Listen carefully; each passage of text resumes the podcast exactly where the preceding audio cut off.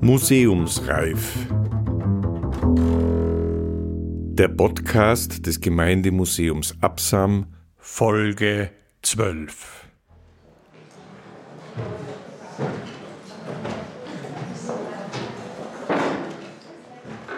Eine Kapelle für Helden oder für Feiglinge.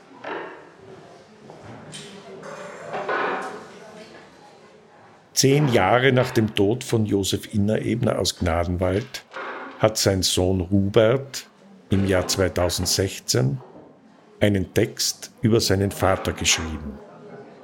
Josef Innerebner, 1915 geboren, setzte sich im Oktober 1944 von der Wehrmacht ab und schloss sich drei Deserteuren im Tiroler Fomperloch an.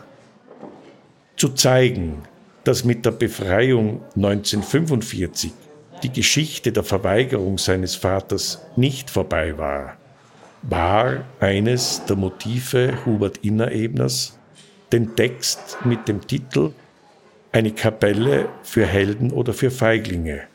Mein Vater Josef Innerebner, einer der Deserteure vom Fomperloch, zu schreiben. Sie hören Ausschnitte aus dem Text von Hubert Innerebner. Erinnerungen von Julie Leichster aus Dauer an die Desertion ihres Mannes im Frühjahr 1945. Erinnerungen der Geschwister Kirchmeier aus Mills, die als Kinder die Überreste der Unterkünfte im Fomperloch gesehen haben. Den Staatsvertragskanzler Julius Raab und den Bundespräsidenten Theodor Körner. Gelesen hat Johann Nicolussi, Musik Klaus Delfser.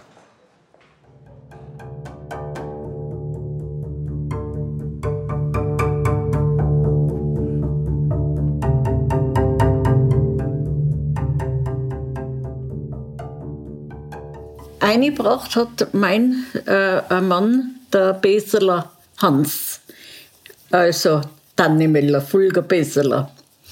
Der war schon drinnen und die Schwester für ihn, die hat das gemanagt, dass der Hans ihn ernst mit einnimmt, mein Mann. Ja. Erst vorher im Herbst ist er halt mit 17,5 Jahren eingerückt, ne? Also da hat er die Einberufung gekriegt. Für den letzten Kampf. Und dann hat er müssen genau den Abend da, wie der Nachtangriff in, in Innsbruck war, da hat er die zweite Einrückung gehabt. Ne? Und da ist, ist er dann mit den Dauer weg, den eigentlich animiert hat dazu. Weil er eigentlich auch nicht mehr gehen wollte. Er hat ja müssen nach Rom, Rumerhof war ja auch Bedarfsbahnhof. Und da hätte er müssen einsteigen nach Innsbruck. Und da ist er am Abend, hat er schon mit dem Besseler Hans, hat man damals gesagt, und der war heraus ihn holen. Da haben sie schon früher ausgemacht. Die Mutter eben wollten ihn begleiten am Romerhof, weil da ist man ja als Fuß gegangen da mich nicht mehr. Da hat ja niemand der Auto gehabt. Ne? Und dann hat er gesagt, nein, das will er nicht, weil er hat gesagt, ich hab's jetzt eilig, es ist schon spät und, und ich muss schnell gehen und das kann ich mit euch nicht. Ne? Und hat sie davon abgehalten, mitzugehen. Ne? Und, da ist, und, da, und dann hat er sich irgendwo, das weiß ich nicht mehr, weil so ins Detail bin ich eigentlich noch mit ihm nicht mehr gegangen. Also hat sie gesagt, weil er ja schon einen, Treffpunkt mit dem Hans ausgemacht hat, gehabt, wo sie sich treffen und sind dann von da weg ein ins Fomperloch. Auf Nacht. Da war es ja schon dunkel, ne?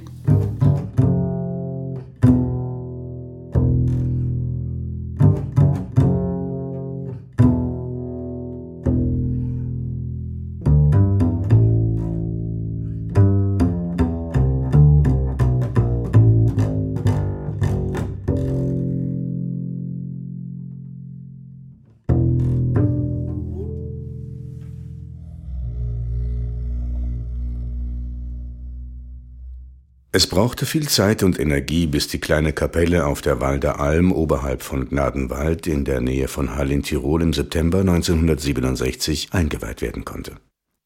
Mein Vater Josef Innerebner kurbelte unermüdlich, um die Finanzmittel und die ehrenamtlichen Arbeitskräfte für sein Herzensprojekt aufzubieten.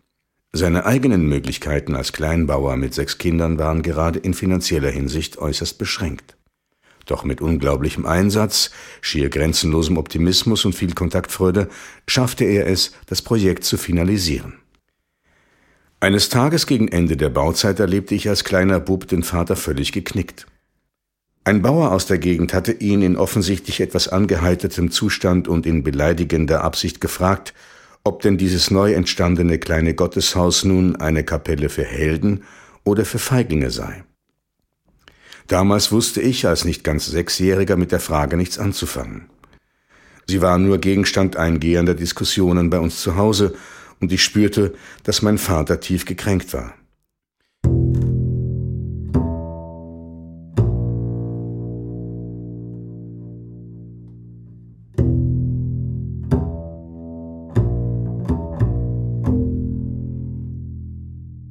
Erst im Laufe der Jahre habe ich begonnen zu verstehen angefangen damit, warum mein Vater all die Mühen auf sich nahm.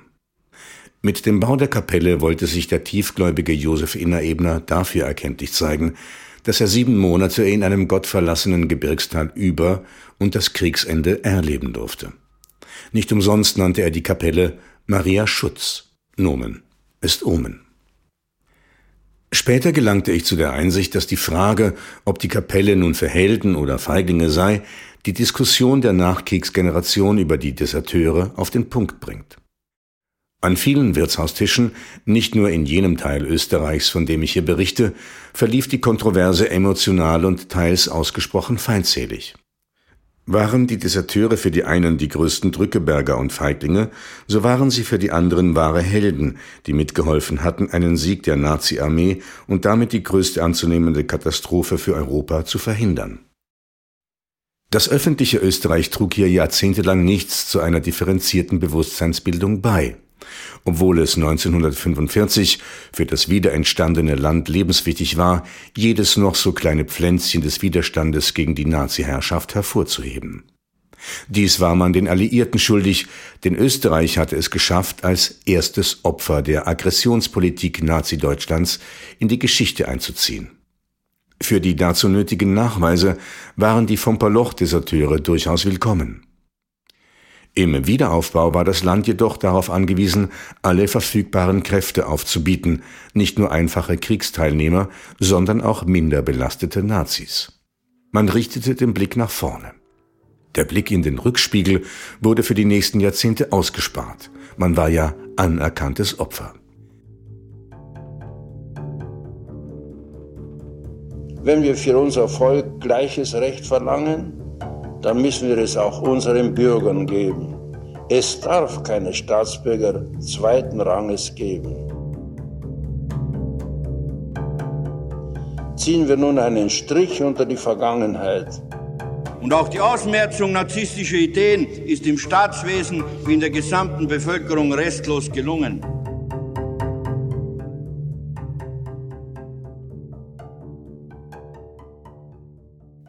Josef Innerebner wurde am 6. Juni 1915 in Penz im Südtiroler Saarntal als viertes von elf Kindern geboren. 1927 wanderte die Familie nach Nordtirol aus und landete zu Beginn der 30er Jahre in Gnadenwald. Nach dem Anschluss 1938 musste sich mein Vater entscheiden, ob er als italienischer Staatsbürger in Mussolinis Armee einrücken oder Deutscher werden wollte. Er wählte zweiteres, womit er in etwas mehr als 20 Lebensjahren die dritte Staatsbürgerschaft nach der österreichisch-ungarischen und der italienischen erhielt. 1941 wurde mein Vater in die Wehrmacht eingezogen und in Italien eingesetzt. Nachdem er an Malaria erkrankt war, wurde er nach Jugoslawien zur Partisanenbekämpfung abkommandiert. Von dort erhielt er im Spätsommer 1944 Urlaub. Sein Arbeitgeber, ein Großbauer, hatte ihn zur Unterstützung an der Heimatfront angefordert. Die Arbeit als Hirte auf der Walder Alm brachte meinen Vater über diverse Mittelsmänner, insbesondere seinen Arbeitgeber und den örtlichen Revierjäger, mit einer kleinen Gruppe von Deserteuren zusammen. Drei Männer hatten sich in völlig unwegsamem, abschüssigem und unwirtlichem Gelände einen Verschlag errichtet, nur wenige Kilometer Luftlinie von der Walder Alm entfernt. Dort erwarteten sie sehnsüchtig das Ende des grausamen Krieges, und sie luden meinen Vater ein, zu ihnen zu stoßen. Da der Eden sind am, am Hang zu gestanden und daneben, auf einer sieht man ein bisschen am Platz, daneben haben sie so ein bisschen am Platz umgehen, weil das ist also so steil, ne? am Platz ein bisschen flach, wo sie Holz aufgestesselt haben. Ne? Und das hat nicht. Und, und sein Britschen dreien Stockbetten waren noch dreien. Alles aus den Priegeln Alles aus den Priegel gemacht da, ne? Sonst war da eigentlich nicht, nicht, und das sind ja alle gegangen, und das hast du von oben hast du ja nicht gesehen, ne? Weil die sind weiterlaufen, einfach gleich wie der, der Wald war, ist, sind die ins Dach rausgegangen, ne? Das, das, Prim, es war ja einfach das Primitivste, was man sich vorstellen konnte, ne? Weil das, das war ja schon mal, da muss man sich dir vorstellen, die ganzen Blöckhäuser ausstellen, das ganze Zeug herrichten, ne? Und die dicken, das soll die Baumstellen rein, nicht? Die dicken so Kaminreihe haben sie gehabt, ne? Die haben sich an die Baum gebunden und halt, wenn Nebel war und die Nacht haben sie einmal können ein bisschen harzen, nicht? So, dass ist der Rauch halt da drin verteilt und so. Ne? Und da hat man es erzählen, ne? Das sind ja alles keine Spezialisten gewesen, wenn man das sieht. Ne? Ja, ja, aber die haben auch das Zeug nicht dazu gehabt. Nein. Aber sie gesehen hat, bei den Tieren haben sie Fett reingestopft und Zeug halt alles, ne? Weil, weil man im Wald Holz, das herrscht einen Kilometer weit, ne? Jeden Schlag. Ja. Den Schlag, was du magst, herrscht einen Wald Kilometer weit, ne? Das, das hilft ja, einfach. So schnell mit der Hand, dass sie ihn langsam angesagelt haben, ne?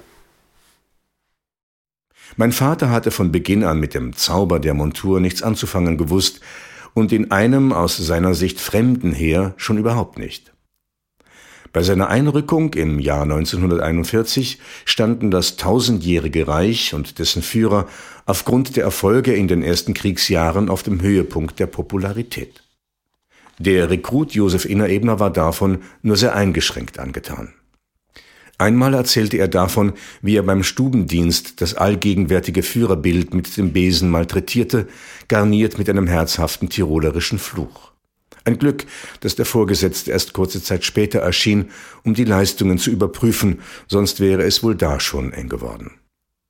Der Einsatz bei der Partisanenbekämpfung gab ihm wohl den Rest. Warum soll ich auf Menschen schießen, die mir nichts getan haben? Diese von ihm mehrfach verwendete Begründung für die Fahnenflucht legt Zeugnis davon ab, dass er den Wahnsinn des Krieges nicht akzeptierte. Also entschloss sich mein Vater, der Einladung der drei Deserteure zu folgen.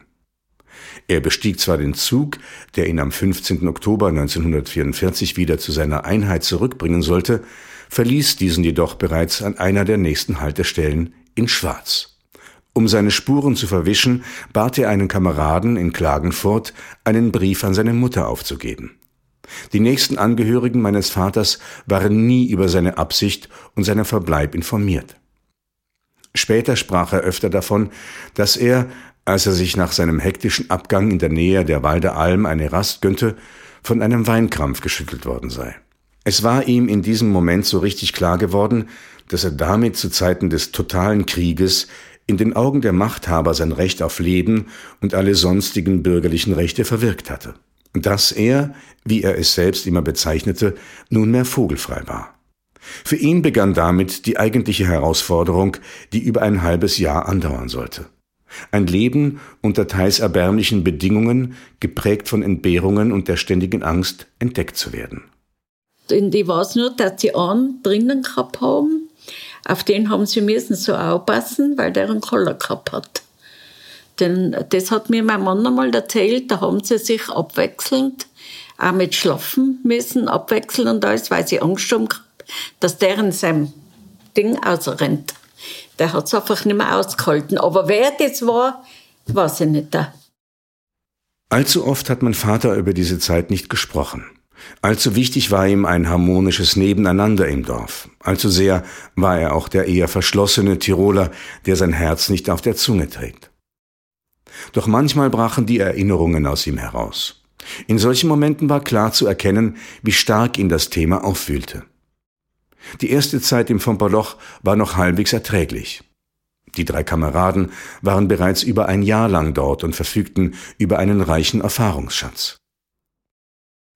Um die Nahrungsmittelversorgung sicherzustellen, leistete eine bestens organisierte Gemeinschaft von Verwandten und Freunden der Deserteure Unglaubliches. Lebensmittel wurden vergraben, über Steilwände abgeworfen oder an vereinbarten Stellen deponiert, wo sie in der Nacht abgeholt werden konnten. Sehr zum Leidwesen des Revierjägers, der ansonsten zu ihrem engsten Verbündetenkreis zählte, haben die Deserteure überdies den Gemsenbestand kräftig reduziert. In der Naturkühlung des Hochgebirgstales wurden die Tiere tiefgefroren, womit sie einen maßgeblichen Beitrag zum Überleben leisteten. Ansonsten aber verkomplizierte der hereinbrechende Winter die Situation. Nunmehr war auch das Hinterlassen von Fußspuren lebensgefährlich. Streifzüge in die Zivilisation, wie sie zuvor fallweise unternommen worden waren, erwiesen sich nun als unmöglich. Totale Isolation war angesagt. Aufkeimender Lagerkoller machte sich immer wieder bemerkbar. Ein Kamerad musste einmal sogar unter Androhung von Waffengewalt davon abgehalten werden, über Nacht seine Herzallerliebste im Tal zu besuchen. Aber im Winter, im Winter muss es furchtbar sein. Ja, im Winter. Im Winter muss es echt brutal sein. Ja. Die Kälte allein schon. Nicht? Und da auf den engsten Raum, also die Kunden, das ist sicher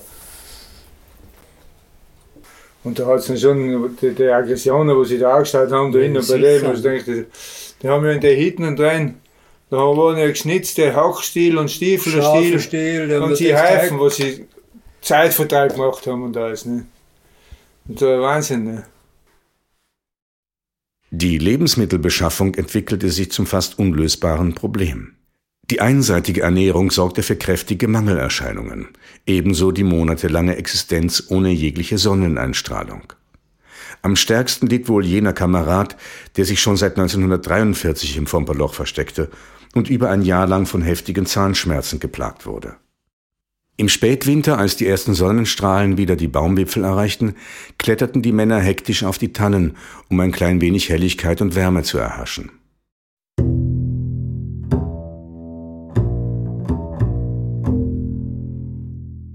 Gegen Kriegsende wurde die Zusammenarbeit mit der organisierten Widerstandsbewegung intensiver. Ein Mittelsmann aus Hall, Schuhhändler und späterer Nationalratsabgeordneter, schickte Deserteure, politisch Verfolgte und sonstige der zusammenbrechenden politischen Führung missliebige Zeitgenossen ins Fomperloch. Mein Vater berichtete, dass jeder Neuankömmling, den man nicht persönlich kannte, auch eine gehörige Portion Nervenkitzler verursacht habe. Wenn etwas in dieser Zeit noch funktionierte, so war es das Spitzelwesen der Nazis. Jeder der Neuankömmlinge konnte tödliche Gefahr bedeuten. Und so fanden sich bei Kriegsende fast 20 Männer unterschiedlichster Herkunft und politischer Einstellung im engen Verschlag in der Steilwand. Von abtrünnigen Nazis bis hin zu einem Kommunisten, der später kurzzeitig der Tiroler Landesregierung angehörte. Gemeinsam brachen sie Anfang Mai 1945 nach Ende der Kampfhandlungen aus dem Fomperloch auf. In Gnadenwald löste sich die Gruppe auf und jeder ging seines Weges. Eigentlich unglaublich unspektakulär.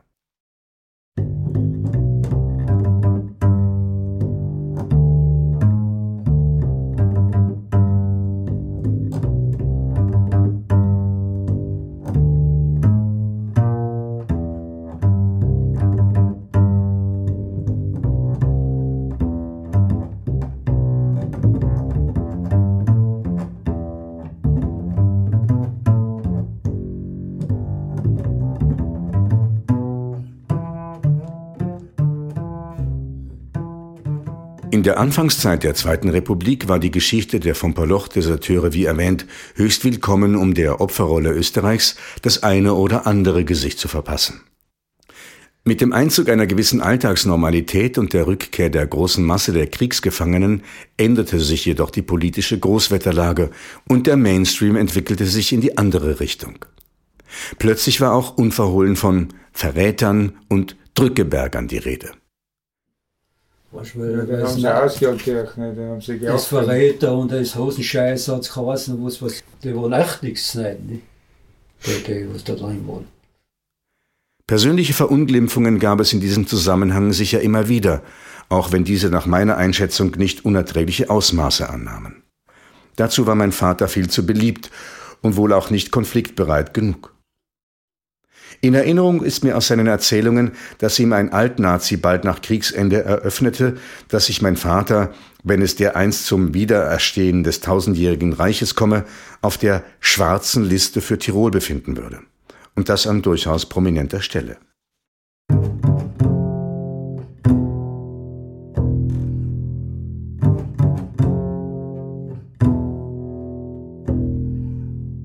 Ein tiefer Graben in der Dorfgemeinschaft tat sich auf, als der während der Nazizeit amtierende Bürgermeister im Jahre 1953 verstarb. Mein Vater verweigerte als Kapellmeister die Teilnahme der Musikkapelle an der Beerdigung. Andere Mitglieder neigten vehement zur gegenteiligen Ansicht. Beinahe wäre das Orchester, das mein Vater 36 Jahre lang geleitet hat, daran zerbrochen.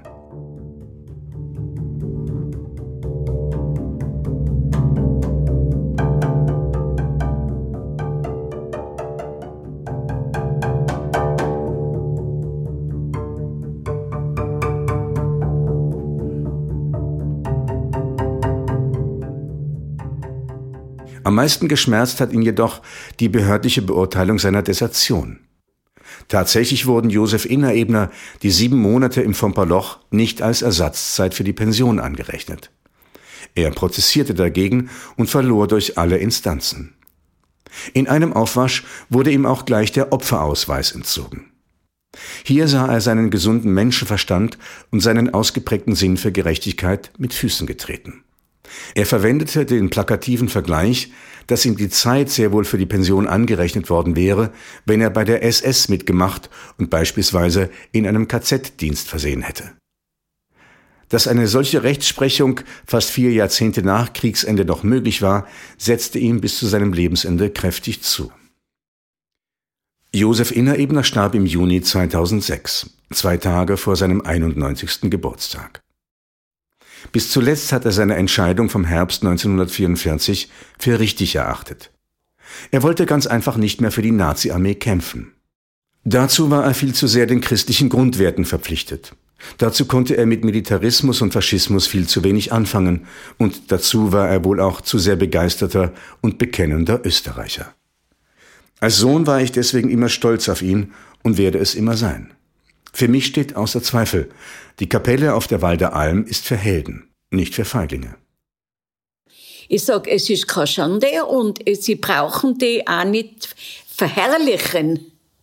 Aber doch irgendwie akzeptieren. Ich habe aber das Gefühl, dass die werden nicht akzeptiert, die da drinnen waren. Wenn einer dabei war gewesen, der vielleicht äh, aus, aus irgendeinem Nazi-Gefängnis vielleicht abgeflogen war, das Glück hätte gehabt. Und dass der über das nicht mehr reden will, das verstehe ich schon noch. Aber ich verstehe den nicht, die, weil die haben garantiert danach schon geredet über das unter sich. Komischerweise hört man aber da gar nichts. Aber überhaupt nichts. Also ist das wirklich diese Schweigsamkeit des Tiroler Urbauern? Oder, oder, oder finden es viele als Makel, dass der Vater oder der Onkel oder wer das gemacht hat? Ich, ich weiß es nicht. Ich weiß es nicht. April 1943. Aus einem Brief an Friedel Steinlechner aus Gnadenwald knapp vor seiner Desertion. Lass dich's nicht verdrießen, denn alles ist vergänglich. Nur der Kuhschweif, der bleibt länglich. Friedel Steinlechner war im Frühjahr 1943 der Erste, der sich im Fomperloch dem NS-Vernichtungskrieg entzogen hatte.